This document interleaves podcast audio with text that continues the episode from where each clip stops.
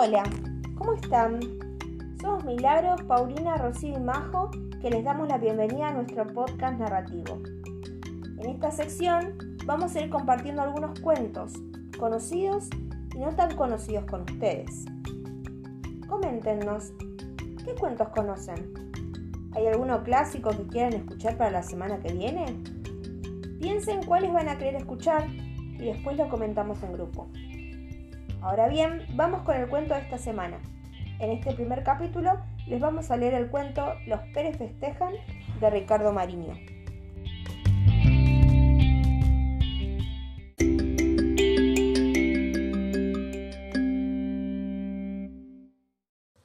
Para las fiestas de fin de año, el abuelo José pensó en invitar a familiares que hacía mucho que no veía.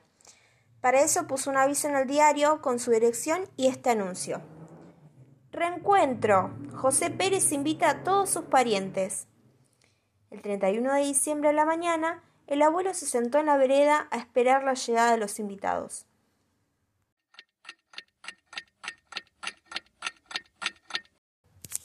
Al mediodía llegó el primer grupo de Pérez en un camión. Enseguida aterrizó una avioneta. Con cinco Pérez de Jujuy. Después, alguien avisó que en la estación acababa de llegar un tren.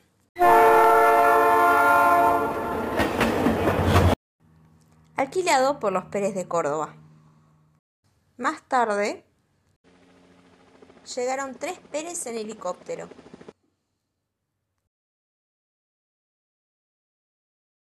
Catorce en bicicleta. 166 en ómnibus, un Pérez ladrón en moto perseguido por dos Pérez policías en un patrullero,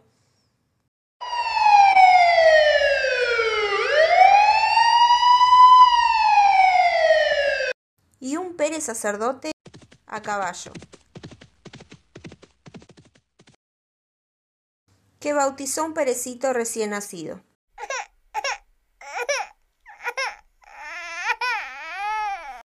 Más tarde, se armó una discusión entre los Pérez con Z y los Pérez con S. Hubo empujones y corridas.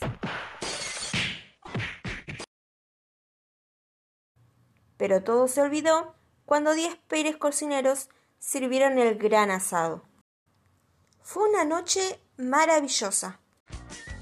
Había Pérez cantantes, Pérez equilibristas, niños prodigio Pérez, Pérez magos y muchas atracciones Pérez.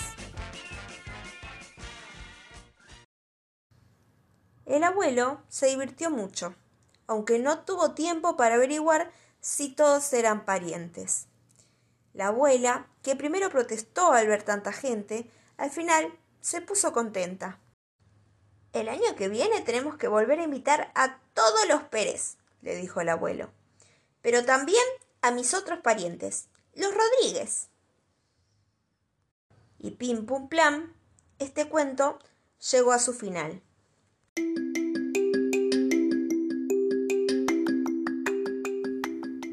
¿Qué les pareció?